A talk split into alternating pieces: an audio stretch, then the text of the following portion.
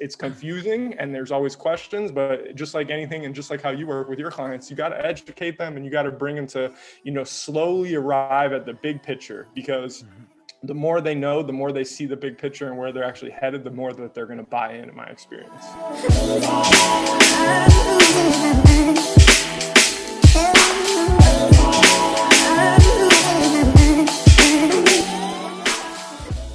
Yo, welcome to the K Swiss Show. Here we speak about nutrition, fitness, lifestyle, and self development. I initially started this podcast in French, but I recently decided to launch this new episode called The International Wednesday, during which I will receive some of my favorite Anglophone health and fitness professionals or anyone that could bring value to my audience. In this episode, I had the honor to speak to my fellow trainer, Ian Markow. Ian is a personal trainer based out of Miami that I have a lot of respect for.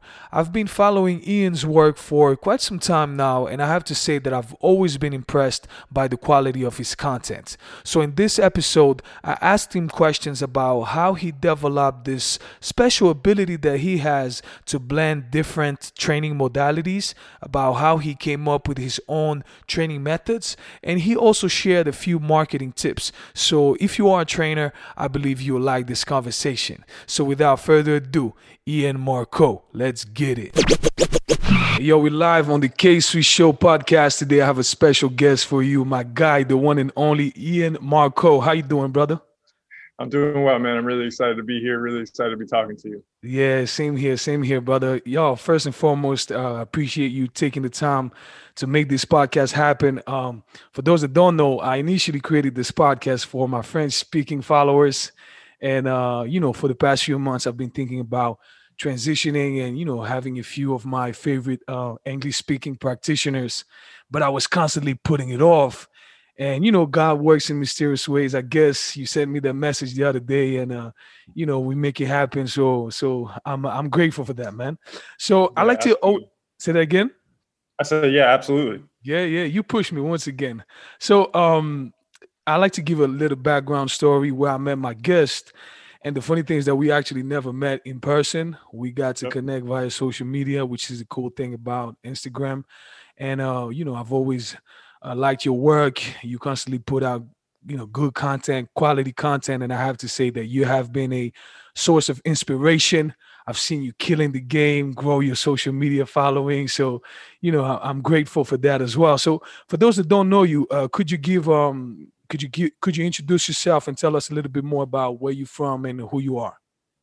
Absolutely, man. And uh, first and foremost, again, thank you so much for having me on. I feel the same way, man. Your stuff's really inspiring. I mean, you know, I'm just a trainer. You're a, a, a model, a, uh, a high jumper, an athlete. You got splits. You know, the, the, the, truth is, I'm catching up to you, man. But either way, I appreciate you having me on. I appreciate the kind words. Um, so I'm a personal trainer. Um, I also work in kind of like a, a gray area that we both kind of do in, some ways of like that rehab kind of, you know, some people may have seen some physical therapists and it didn't work out and then they kind of come to us. Um, so there, there's that. Um, but I'm basically based out of Miami right now. I spent five years in New York City where I, I grew a lot, learned a lot, uh, worked at Google, worked at Goldman Sachs. So I, have been at a couple of different places uh, along the journey. And now I'm in Miami. My brother and I run an online business where we do online education for trainers. We also do online education just for, you know, average people or general population in terms of improving mobility, improving strength. Um, I would say one of the things that maybe uh, kind of separates me or, or, defines me is the ability to um, try my best to not be biased into one system or one approach, and the ability to kind of integrate and bring together multiple systems into one basically the analogy of just you have a toolbox as many tools as you have more people you're going to be able to help. And um, being able to kind of choose the right tool is something that i'm always working on getting better at. That's that's that's dope man. And it's true there's something that i that i really like about you but i will touch on that on uh, in a minute. So you said you were in the corporate world before right? So what got you started in the fitness industry So when I say I'm in the corporate world, that means that I worked at the gym within Goldman Sachs, which is a, oh, okay. you know, one of the biggest banks in the world, and then Google is Google. Um, you know, working at the gym there. So I wasn't necessarily in corporate. I was in corporate wellness, I guess is what you would say. Um, but it was really as simple as man. When I first got to New York, I was broke. Uh, I was out of a job. I didn't have anything, and uh, I got an mm-hmm. elevator with this one guy, and he basically said oh, you look like a trainer. And I was like, yeah, I am. And he's like, all right, well, you want to come work at uh, Goldman Sachs and teach classes? And I was like, yeah. And then it was a wrap after that. I just rose up and then eventually moved on from them because just like you know, you know, anywhere that you're at, it's it's really easy for to get stagnant and um, kind of hit the ceiling, especially when you're working for other people, which I know you know that. So it's yeah. uh, it's uh, that, that's kind of what happened with the corporate stuff. I see, I see. So when when did you leave New York? Uh, I left New York in September, not last September, but the one before. So it's been a little bit over a year since I've uh, been to my, been living in Miami again. I was originally born in Miami, but it came back, and now I'm living here again.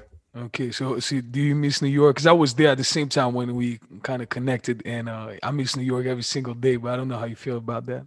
I sure do, man. I really miss New York a lot. I think it's the worst place in the world that you could be right now, personally, um, yeah. because of COVID. Um, mm-hmm. So I feel like I got out at the right time. Uh, I want to be a snowbird, so I want to like have a place in Miami and have a place in New York eventually. But um, for right now, it's just Miami's just such a better place to be. I mean, most people that live in New York are moving to Miami, honestly. Like exactly, exactly. people every day. So, but I love New York, man. There's nothing like it. That energy. I know you as a hustler can can um, you know really feel that too. It, it just it's such a uh, such a unique place. It's still the best city in the world, if you ask me. Definitely, definitely. I can only agree with you. So, so yeah, uh, there's something that I really like about you. Like you said, you mentioned it before, but you are not dogmatic about any training modality, and uh, you constantly learning. I see you uh, taking new courses, you know, learning new stuff, and I think that's what most trainers should do. Anyways, I kind of have the same approach. Uh, like you said, it's about adding more tools to your toolbox so that you can uh, provide the best uh, service to your clients. And so, I have a few questions. Um, what what does your uh, learning process look like?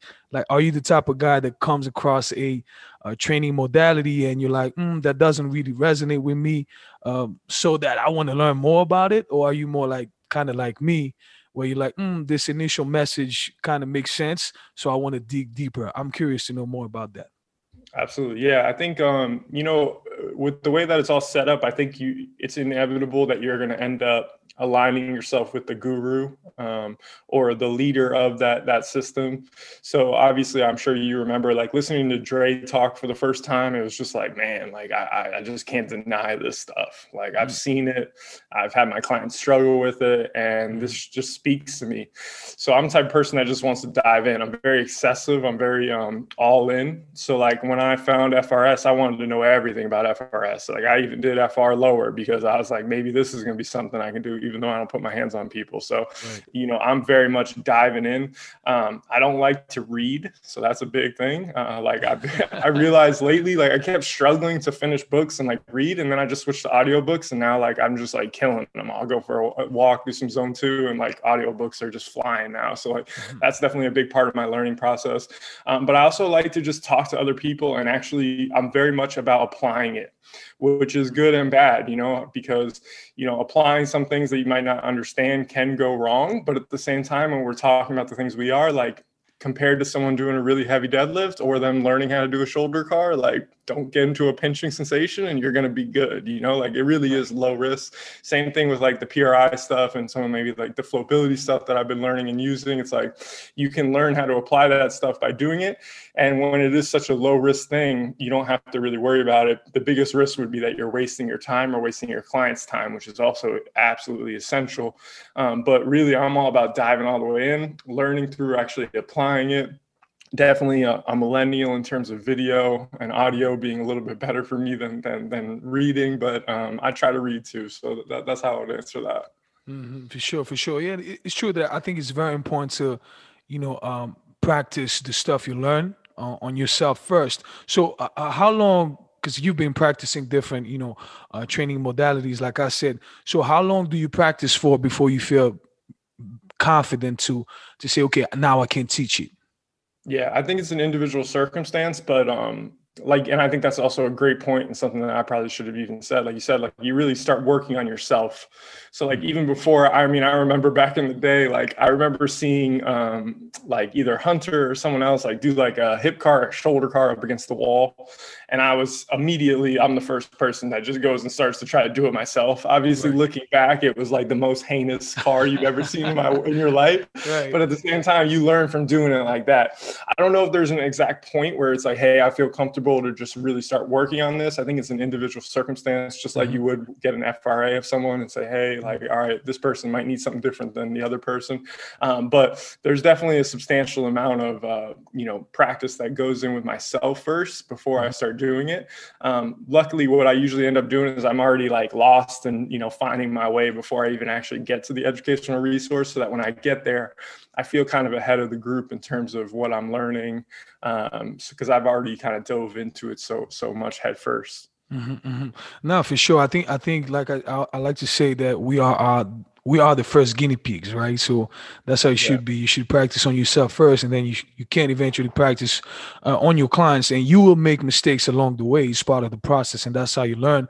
So I apologize to all my clients because I know back in the days I made a lot of mistakes, but that that's how you know when you look back, you're like, oh God, that was really. Yeah, bad. I can't believe I did that. Yeah, I can't believe I was like that. But hey, that's that's that's how we learn, and it's part of the process. So you know um and so, so, you know like you touch on something important um how important for you how important is it to um actually go and take the course yourself instead of just you know watching stuff on social media because this is something we see a lot on, on especially with the the FRC world I see a lot of people they just watch something on social media on Instagram. They're, they're like, mm, I got it, I get the concept. So, what would you say to those people?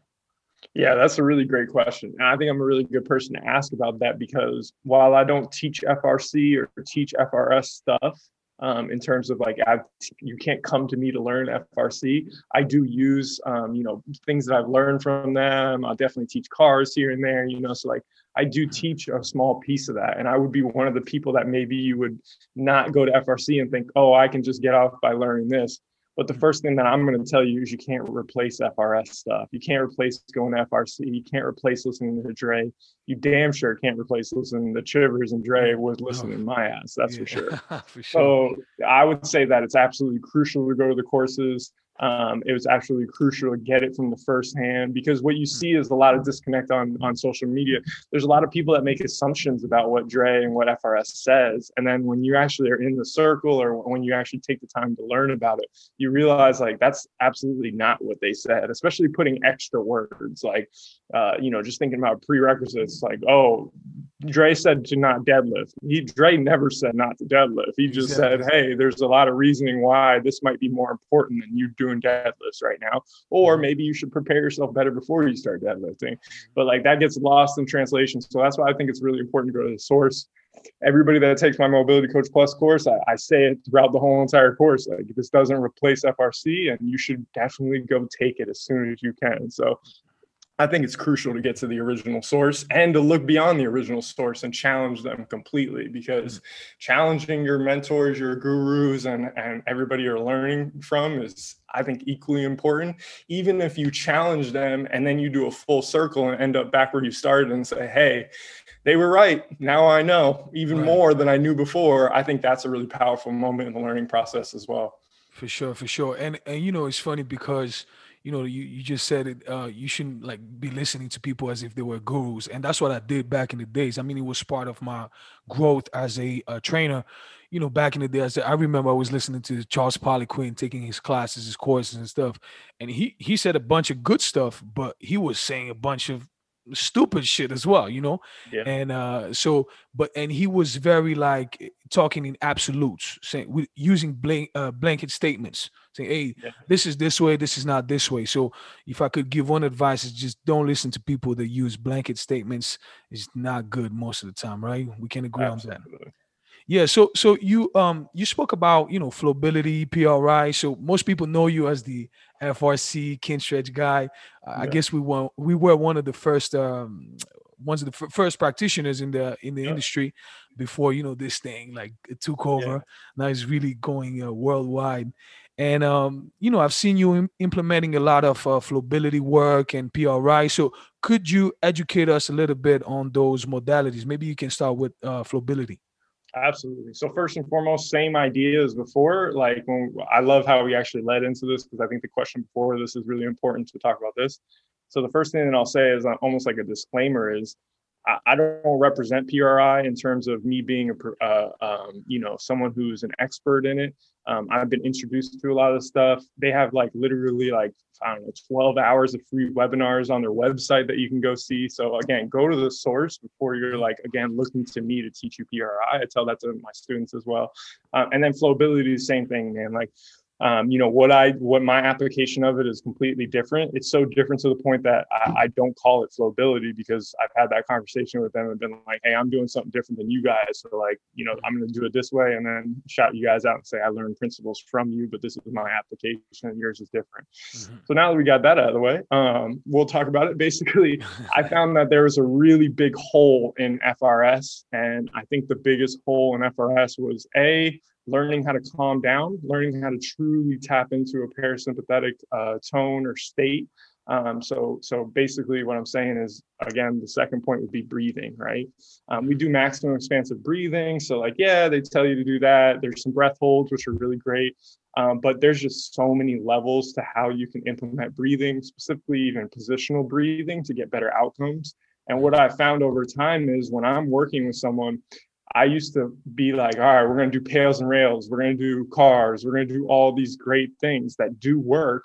But I found that if I can get someone to calm down first and then they sleep better and then they come back the next day and then I recheck their shoulder rotation and it's 20 degrees more and they didn't even have to do anything but learn how to breathe and go to sleep, mm. then why not go from there? And then right. instead of having to do pails and rails, having to do this, they're starting off so much further and then you say to yourself, well, let me not forget my lens of FRS because just because they get there, I know from all of Dre and Triver's rants that just because you're there doesn't mean that you can absorb force there. That doesn't mean that you can produce force there. Mm. And then to take that even a step further, that's where you get into the situation where I'm at now, where it's like, okay, so this person has adequate shoulder uh, range of motion, but I know it's not super strong because they got here from a breathing drill, they got here from relaxing. They haven't proved to me that they're really strong this position. But does it make more sense for the person that wants to lose 50 pounds to say, hey, let's not do 30 minutes of right shoulder ER and maybe we should just do some deadlifts and push the sled? You lose some weight, you keep mm-hmm. feeling better about yourself. You know, it's like maybe we should just go to strength training. So that's another way that you can get so caught up in everything that you learned. I remember the first day I had someone, you're going to learn all your cars. I'm going to send you the routine. I was so hyped about it. But the truth is, you know, one of the best things in our industry is the best program is the one that they do. So if I overwhelm you with all these acronyms and all this, and like you came to me for 40 pounds of weight loss and to feel better about yourself with some, a little bit of shoulder pain, like maybe I need to readjust my, my, my way of thinking about it. So the other thing that, you know, PRI and flowability really brought to my mindset was the relationship between the rib cage and the pelvis. Whereas when I finally when I meet people and I start working with them, it's brutally obvious that they don't know how to put these things together, that they don't know how to make them work as a team. And you see that in your cars, right? So like show someone how to do a shoulder car and tell me that they didn't lift their rib cage up as soon as they got past their their their shoulder for shoulder flexion. Like it's guaranteed. Show someone a hip car and tell me that they didn't just throw their pelvis and their low back around. So instead of saying, oh, well, you know, we're just going to isolate further, I try to say maybe it makes more sense for me to make these things work together, which again, like going past your your your guru, I mean independence before interdependence. Well, personally, what I've been doing lately is I'm not trying to break up your spine. I'm not trying to break up your pelvis. I'm not trying to break up your rib cage. I'm trying to put those things together so that they work well. And when they come together, it's crazy what happens at the shoulder and the hip and it's it's it's almost like laughable in a way to, to go back to saying proximal stability before distal mobility but yo that shit is true in my opinion.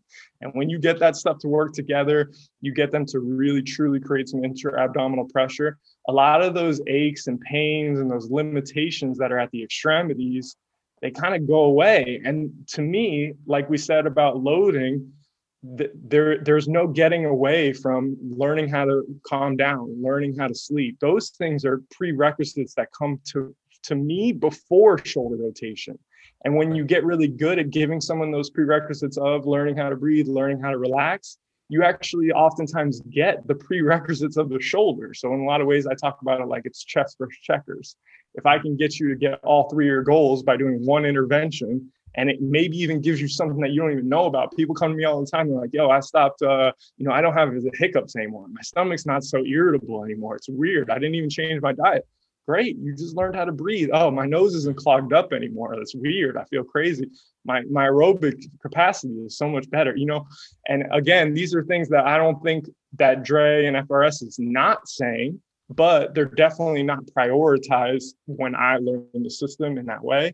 Mm-hmm. So for me, I'm trying my best not to say first day, can you move every little segment of your spine? Like, hey, can you just keep your ribs down for us for like five seconds to do anything? And that, that would be a great start. So those two systems have really helped me a ton in that aspect. Mm-hmm. mm-hmm. So, so breathing is a big part of uh, both systems, I guess. Absolutely, yeah, it's it's huge. It's huge. Restoring your breathing, both in terms of um, expansion, getting air to the spots that aren't getting air, um, because that's really what happens. And and and the, again, this is kind of cool because Dre and FRS are talking about this because they teach us, hey, before you go crazy on someone's pinky finger or their wrist or their elbow, you should probably look at their shoulder blade. And before you look at their shoulder blade, you should probably look at their spine Right. But before you look at their spine, you should probably look at their breathing. So it's another step beyond that because right. when you're able to get airflow into a certain part of your rib cage that isn't getting it, oftentimes your spine, oftentimes your shoulder actually lets go. And a lot of that excess tension, whether it's neurological, mechanical, whatever you want to go into, oftentimes it'll actually go away. And you know, seeing people like again, it's a gray area because it's not necessarily our job, but we were learning from them anyway. Like seeing someone like Loke who's integrating multiple systems and um, you know putting them things together for better outcomes. It just makes too much sense to me that you wouldn't do that. Mm-hmm. I agree with you. There's always a list of priorities, you know, and uh, yeah, you should always start with you know first things first, like you said. And I think I've played with breathing um, for a few years as well. Um, I think you know they kind of you know it's the new thing now in the fitness industry breathing through your nose and i've experienced some you know good results. I just stick to the basics. I just don't go deep into the woo woo shit. Yeah. but uh but yeah it, it, works. You know i'm the only thing that um that bothers me quote unquote bothers me is this word restore or kind of uh, you know hitting that reset button. Like they speak a lot about that especially when it comes to posture. So i'm just curious to know your thoughts on this. Like what do they mean by uh, the reset button? What what's the reset position? What is it uh, based on, and who decides what the reset position is? Are you speaking f- kind of specifically about flowability and the way that they use the reset button? Is that what you mean? Well, I heard a lot of yeah, I heard a lot of the flowability stuff. You know, um, you know, uh, around that that topic, I guess. But I, I believe that the PRI um, practitioners speak about that as well.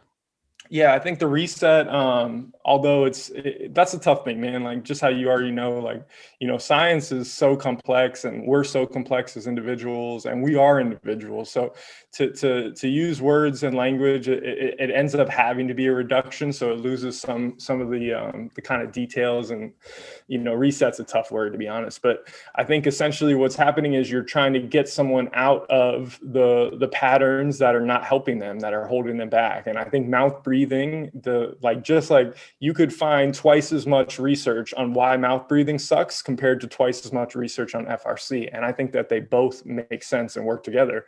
So getting someone to like learn how to truly get through their their breathing through their nose, get out of their mouth breathing, learning to teach someone not to belly breathe, but to get expansion into their actual rib cage.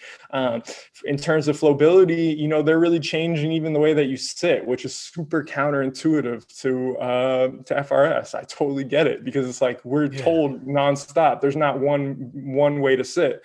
But what you need to realize is there's probably a best way to sit and that's what flowability does is they actually teach you how to sit with your core and with your ass so that you're not sitting in your lower back because we know from physiology from even FRS what you load is going to get bigger what you load is going to get stronger what you load is going to have a better representation better afference better contractibility it's going to be used as a dominant thing so right. when i pro program we're not computers but for another reduction. Program myself to sit in my lower back all day. It's not a coincidence that when I go to use my hips and I go to deadlift, I use my lower back too, which again isn't the end of the world. You're not going to die, but that system is built on really creating, um, you know, an autopilot of loading your hips, staying out of your lower back, tightening your waist, getting tighter in the front in terms of creating intra-abdominal pressure and stability. Um, so it, it is counterintuitive, but I've had a lot of success with it too, and it, it makes a lot of sense to me that basically to sum it all up, FRS is all about giving you movement options, right? But a lot of these systems are geared towards giving you the best movement option to start. And you can go wherever you want after that. You can do cars, you can do end range, you can do all this. But like, does someone have the basics? And can you even walk well first before I go worrying about 40 degrees of hip rotation. Because although we say it all the time, you need this, you need that, the truth is, dude, there's a lot of people that are never going to need 45 degrees of hip rotation in either direction. Mm-hmm. It's just mm. the truth. You know what I mean? And like, there's a lot of people that aren't going to need straight leg hip flexion, like up to your face. It's just, we might not need it. And if it's your goals, then we need to give it to you. And there's nobody better than that than FRS. But like, again, like similar to like what you talked about the other day in your story where talking about like you know a lot of people want to train professional athletes but you don't realize that even the ones that are doing it they're probably making most of their money off the general population and it's just realistic that way but when you meet someone from general population like dude, they could care less about how much hip rotation they have. They want to mm-hmm. be able to sit without pain. They want to be able to walk well. They want to be able to feel good. They want to be able to breathe well. And then they want to look good. And a lot of those goals, you know, FRS isn't the fastest way to get there. And to me, like I keep saying, it's really all, all about a blend mm-hmm. of everything based off of the individual. Mm-hmm, mm-hmm. Yeah, that's interesting. So you see, uh, you you spoke about the lower back situation. Um, obviously, I, I, spoke to Karan. I did a session with him, my first uh, uh flowability uh, introductory session, and um, you know, I just have a hard time wrapping my my head around the fact that you shouldn't be uh, moving your lower back because uh, that's what he said, right? She she should Crazy. be moving the yeah. stuff above and yeah. below. And I'm like, why shouldn't you be moving something that has the ability to move? to me, it's just so counterintuitive.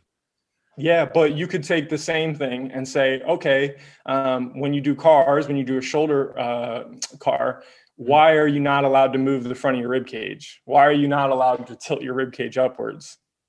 Because well, you're adding constraints. You want to see how well you can isolate one part so then that's just a constraint to keep you right. out of your lower back and keep you into your hips that's so. that's what i found interesting and that's what that was my main takeaway i would say from the flowability stuff it's like oh i can use it as a strategy so that people that mainly move from the lower back uh, i'm going to have them kind of you know uh, remove that out of the equation and say okay now we can really focus on the hips and the upper back but besides yeah. that, I just don't resonate with the fact that the lower back shouldn't be moving. You understand? Yeah. You, you get my point? Um, you have no idea how much I get it, dude. I've been yeah. deep yeah. in this thought process. Trust me, it's, it's, tough, man. You know, like it took me a while to get on. I literally, the reason I was on a podcast with Karan just to argue about all the things I've argued jo- about Jordan with. Like exactly, I literally exactly. Just be, and that's that's, and I think like again, bringing it back to how you started the conversation. Like this is such a great moment for anybody listening because a, you were curious. What did you do? You literally went to the source. You did a session. You did exactly what you always like to learn. You felt it you questioned it, you probably argued about it just like I did. 100%, 100%. Yeah, you know what I mean? And then what did I do? I, I literally argued with like the creator of it, or at least the second person. I, I argued with Karan on a podcast in public. You know, like you have to dive in and you have to really go at it and challenge your thought process. But what, what I can say is this is, you know, the same way that you're saying, hey, your hip has to be a hip and your lower back has to be a lower back, your lower back doesn't flex your hip.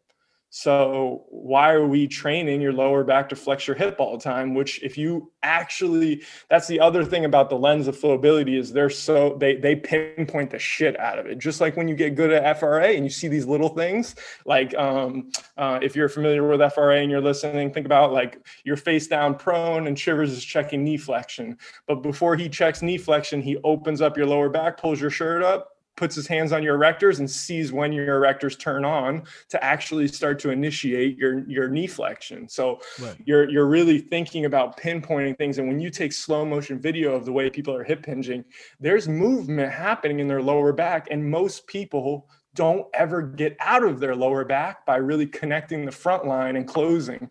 I strongly believe from watching people, especially working in the gray rehab area setting, like, dude, people come in and they have no ability to close their ribs on the front. They cannot exhale. And your ribs actually begin to maladapt. So it's like they mm-hmm. adapt in a, a, a, a negative way because when you're open in the front and your ribs are like that, you can't close them to get IAP, you can't close them to get that stability and you're just going to keep running into these these compensations over and over because that's what I did for years. I said, "Oh, I don't need that. I don't need that."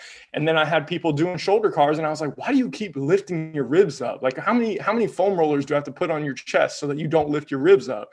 But it wasn't because they it was something was missing and that's what I what I started adding those systems for and it's honestly been a game changer. Mm-mm-mm. I see. Well, it's funny, you know, because uh, I, I kind of argued as well with uh, Corona. You know, I was like, I know we're, we're the same, man. I yeah, you. yeah. I listened to the podcast as well, so that that actually leads me to the next question. But you kind of answered it. But how how do you blend those modalities that sometimes have opposite philosophies? You know, because I, I like, you know, I like to use the the the the Bruce Lee, um, you know, theory. You kind of take whatever you need and you just Absolutely. remove the stuff that you don't need so how do you go like if you could give us because i know a, a, few um coaches and therapists are going to be listening to this like what would be your uh, best advice to create your own system and blend all those different modalities that might seem you know that might have opposite uh, theories Absolutely. So the first and foremost is it's always the individual. It's always got to be based off of an assessment.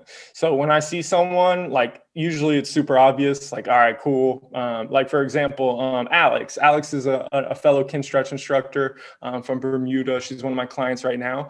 And in order to, to improve all of her CARs all i did was improve her ability to shut down the front of her rib cage get everything locked in and all of her CARs got better. A lot of her outcomes got better and she stopped feeling anything in her lower back and it changed completely. So everybody's an individual. The assessment is going to guide you. Same thing that you would hear from from frs specifically fra 2 so what I do is I do an FRA with everybody. Like when you're working with me online, even you go through an FRA, you film it. So that I love CARs just even as a baseline. So even even if I'm not going to give you elbow pails and rails, I know week one, this is how your elbow is able to rotate. So week 12, without working on your elbow, I say, all right, let's reassess. And you say, wow, my elbow looks better, my knees look better, my ankle, mm-hmm. like crazy. We didn't even do anything on those. And I go, yeah, no shit. You ready for another 12 weeks? And they're like, definitely now. You know, I've just seen it.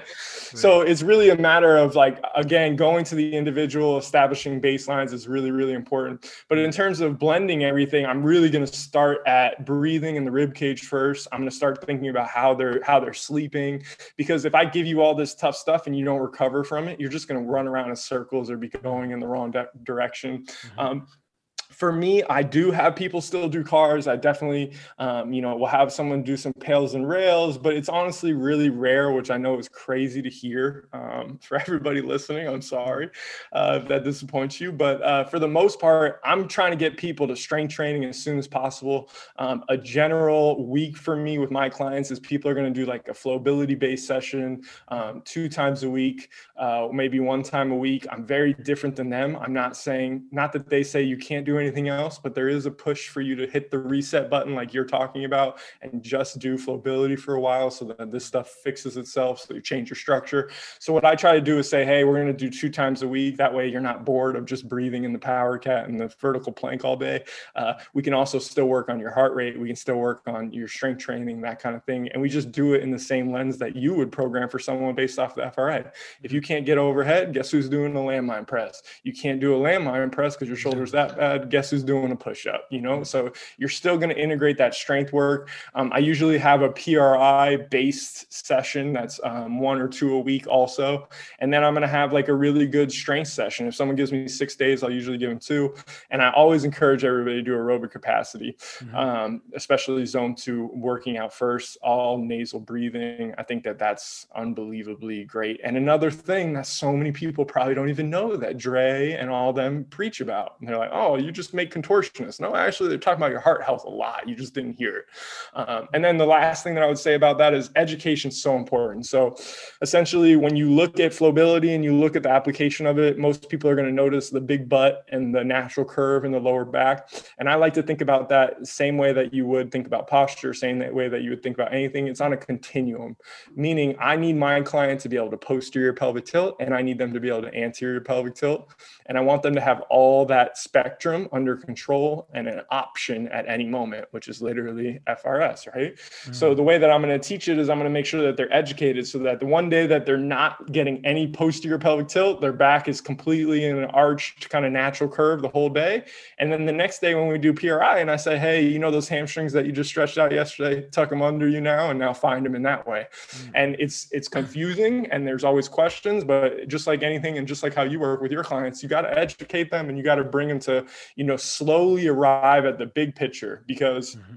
the more they know the more they see the big picture and where they're actually headed the more that they're going to buy in in my experience mm-hmm. for sure for sure and you know i feel like at the end of the day it all comes down you know to creating more body awareness i think it's about that man and whichever tool you can use just use it breathing if it helps you you know um, getting rid of certain compensations. Just just do it, you know. And I, that's how I see it. I feel like body awareness is the most important thing. Even when I strength train with my clients, uh, you know, I do a lot of uh, uh, bodybuilding, bodybuilding style with general population. I feel like it's very, very valuable, and I really have them focus on, you know, this kind of mind muscle connection. It's an old school concept, but yo, it's so real. It's so real. Just focus on the stuff you're trying to recruit, and you'll be able to develop that stuff, and just know where you are in space. This is a game changer. So you know, I, I, feel like it's it's super important. And you said something that um, resonates so much with me. Some people they I've been mentoring a few coaches, and I know you have as well. We, will touch on that. Um, you know, they take the FRC course, and then they they only want to do mobility stuff with their clients and their clients they come they want to lose 20 pounds and i'm like hey man you can't do that. And i feel like you know it's like oh, but the, the dude doesn't have a wrist doesn't have a shoulder doesn't have a hip. It's like yo yo that's not what they pay you for. That's not yeah. what they pay you for. They don't give a shit about CARs and so you just got to be smart enough. And i feel like this is the art of programming. You know you got to learn how to how to put things together you know how to blend uh, everything, your knowledge, so that you can, uh, you know, give uh, what you know, give to the client what they want, but also what they need in a small way. You know, they don't see it coming. It's like, oh, in a few weeks, okay, they lost 10 pounds, and, and they're like, oh, my back feels way better. I don't feel back pain anymore. I don't feel knee pain anymore. And that's what, you know, being a trainer is about. I don't know if you agree with that, but I 100% agree with that. I think that that's I think that that's so necessary, and I would even love for them to say that at FRS. Yeah. That would be amazing if they said, yeah. and they could do it real chill. They could just say, "Hey, you know, if your client's 75 pounds overweight, maybe lay off the pails and rails for a second, exactly. find a bike, find a sled, find something very safe, and have them lose weight. Because one of the things that we might not know everything about pain, but one of the things that we know is that there's a huge uh, psychological and neurological component to it. Mm-hmm. So when you have someone who feels better about themselves a month later, they mm-hmm. probably care a lot more about losing 10 pounds, seeing the scale move a little bit, feel their breathing improve, feel their sleep improve, just feel like they can get more work done than maybe how hyped up you are about five degrees of hip IR. If you go a month and you got five degrees of hip IR or you lost 10 pounds, like who's getting rehired? I'm getting rehired exactly. time and time again. Yeah. And I don't even work with weight loss clients. And I think that that's another thing. You know, FRS is so amazing and they give you such knowledge that should be taught everywhere. Honestly, I think everybody should learn how to breathe. Everybody should learn how to move their joints and like some of at least the basic physiology. Um, you know, a lot of the stuff that you talk about all the time. And and and what happens is when you get all that knowledge, it's so easy to just get tunnel vision and get lost in it.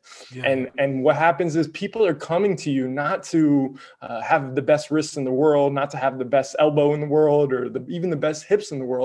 They're coming to you to feel better, to move better. And, and when you start your session off, which is what the FRA kind of is, without especially without good communication, and you just say, Well, here's a really long list of all the shit you can't do. You ready to start training? that you think that they're gonna be hype about it? Of course not. They're gonna be like, Hey man, I was already fat when I walked in, and now I got all these joints that don't work. And what do you want me to do? Listen to you?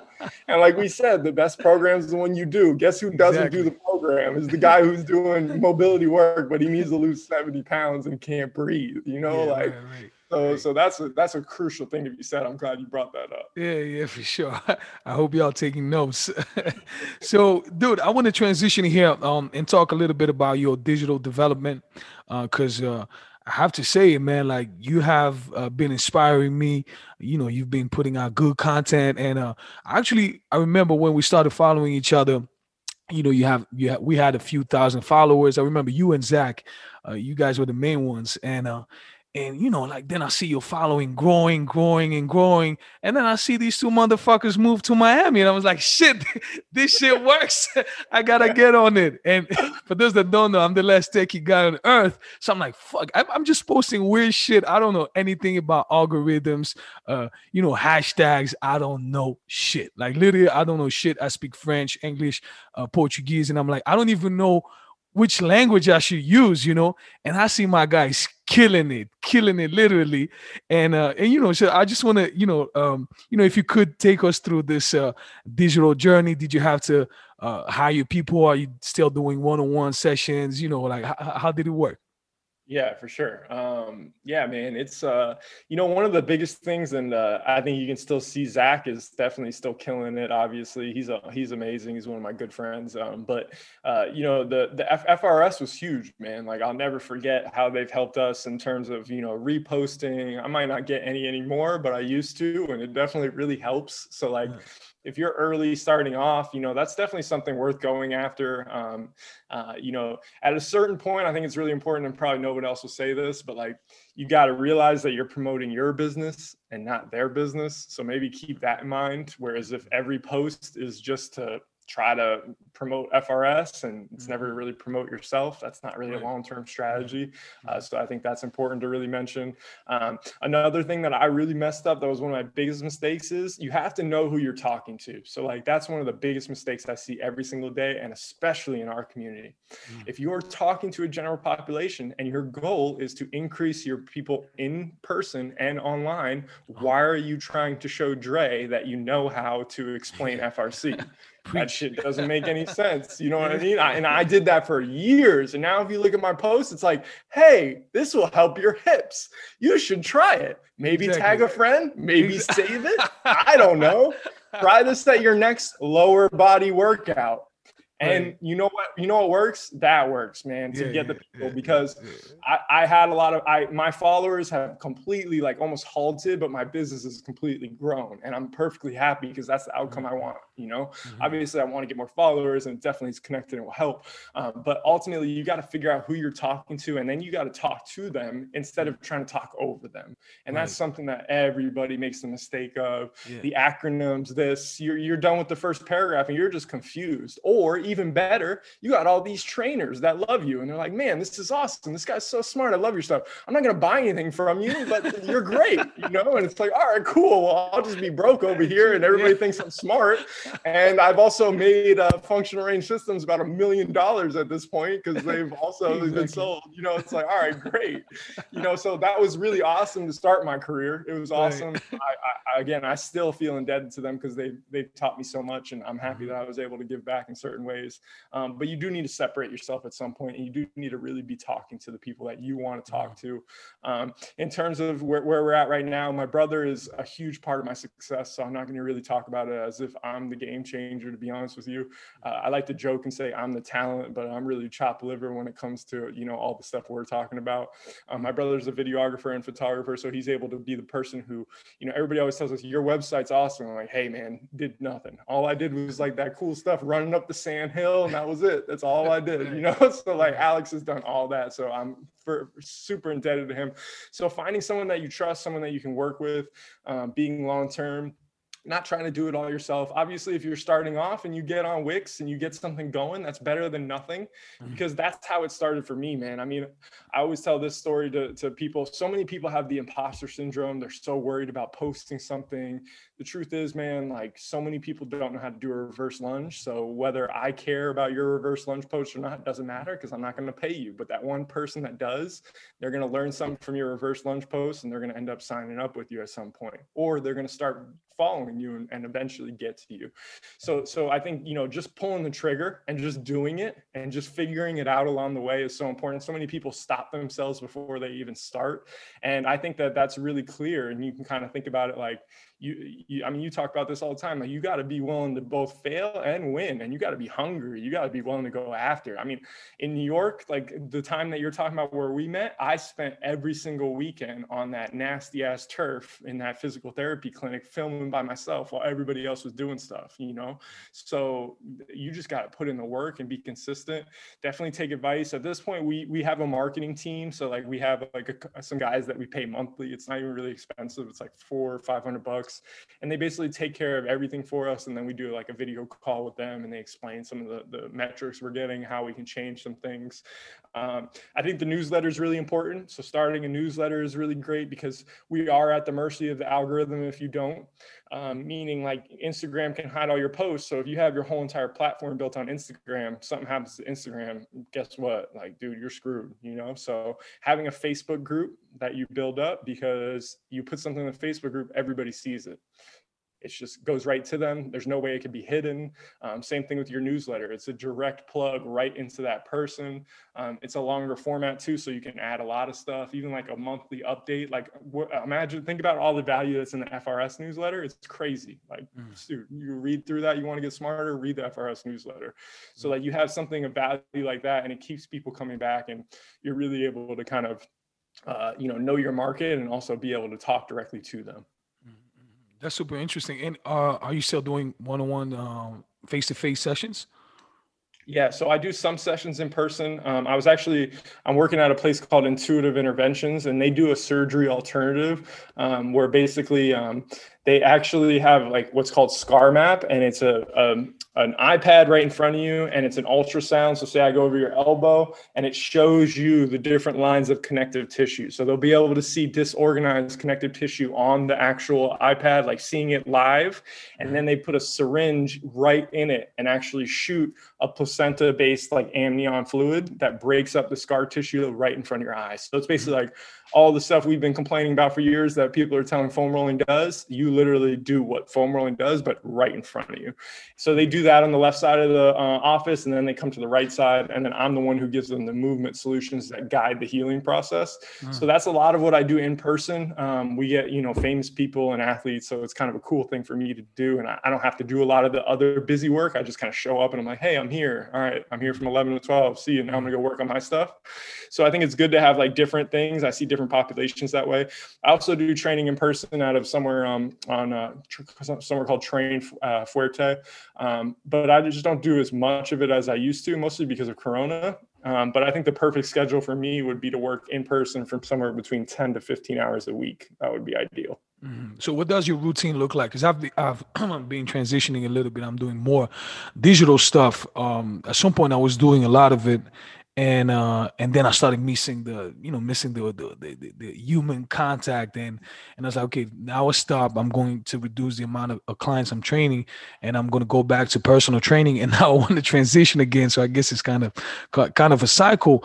But what was funny is that I didn't take that corporate uh, route because I didn't want to sit all day you know? Uh, I didn't want to be in front of my laptop uh, the whole day and bam a few years later here i am sitting yeah. you know just having a desk job like any you know uh you know off like any other office job. So w- what does your uh your routine look like and what do you do to you know uh, maintain your health or your you know fitness should i say yeah, it's um it's honestly a shit show, man. Um, it's different every day and every week. Um, I it's kind of surprising for people when they see my programs or they see my my courses and stuff. But like I'm super disorganized. Like I, I have ADD like crazy. Like my shit's all over the place.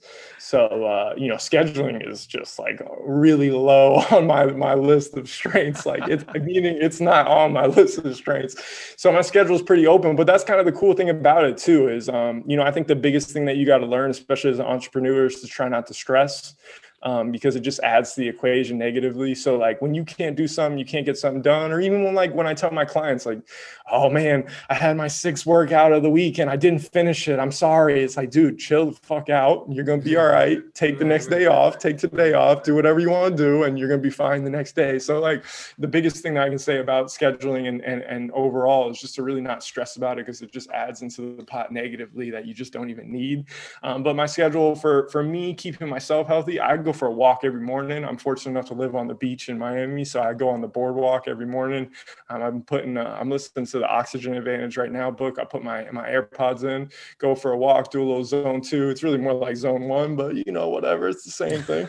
Uh, and then uh, I pretty much do like for myself, I'll probably do two to three um, flowability sessions a week, maybe maybe more so two, and then do like a good uh, breathing routine or like a little bit of the main stuff, like a little bit every day. I lift probably two days a week. I'm trying to play basketball three days a week, um, and, uh, and, and anything else on top of that. But in terms of scheduling, man, it's all over the place. Um, I just kind of roll with it and just try not to get frustrated if it doesn't work out perfect.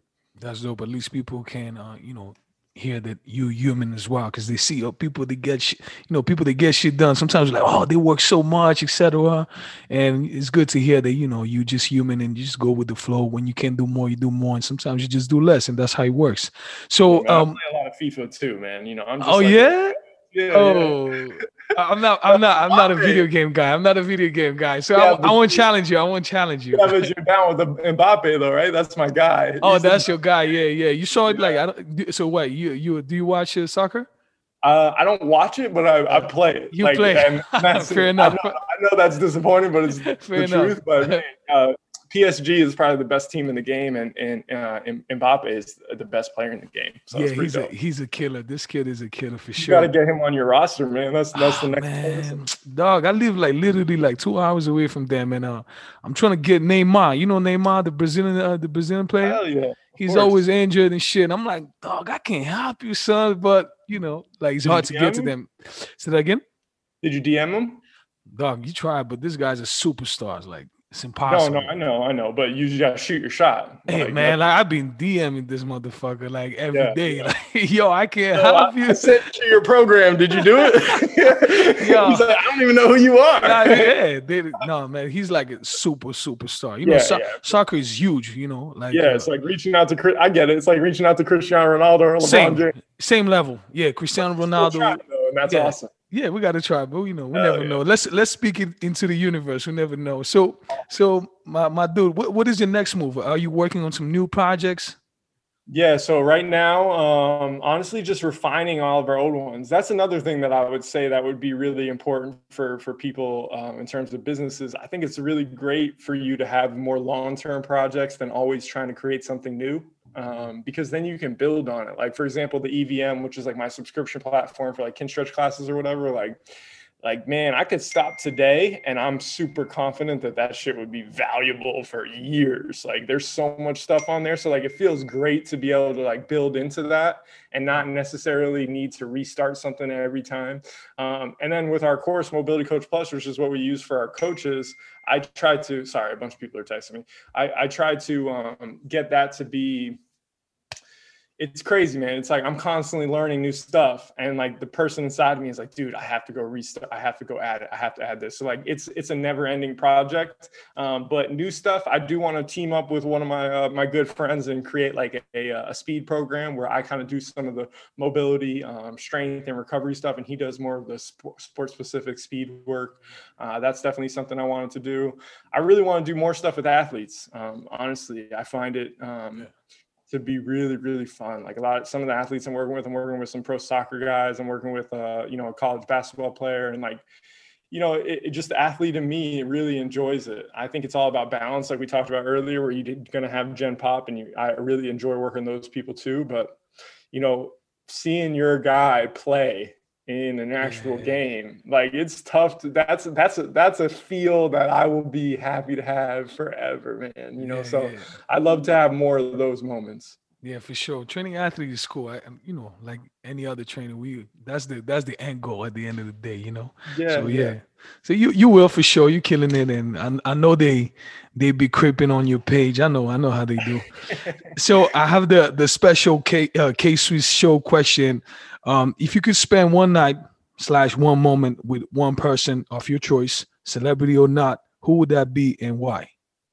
Oh, I like that. Do they have to be alive? Nah, that okay. yeah, dead or alive, you choose. Okay, I'm going Kobe, hundred percent. Um, Kobe, you know, I grew, up, I, I grew, up, idolizing him. Um, you know, he he just has meant so much to me in my whole life, and uh, I'm not one of those people who's like, yeah, you know, I have the Mamba mentality. Not that mm. there's people that don't have the Mamba mentality, but I feel like I have so much respect for him that uh, that like I, am okay with having 75% of it and just mm-hmm. grinding and realizing how great and how unbelievable he was, and just being happy with it. But it would definitely be Kobe. I would definitely hoop with him.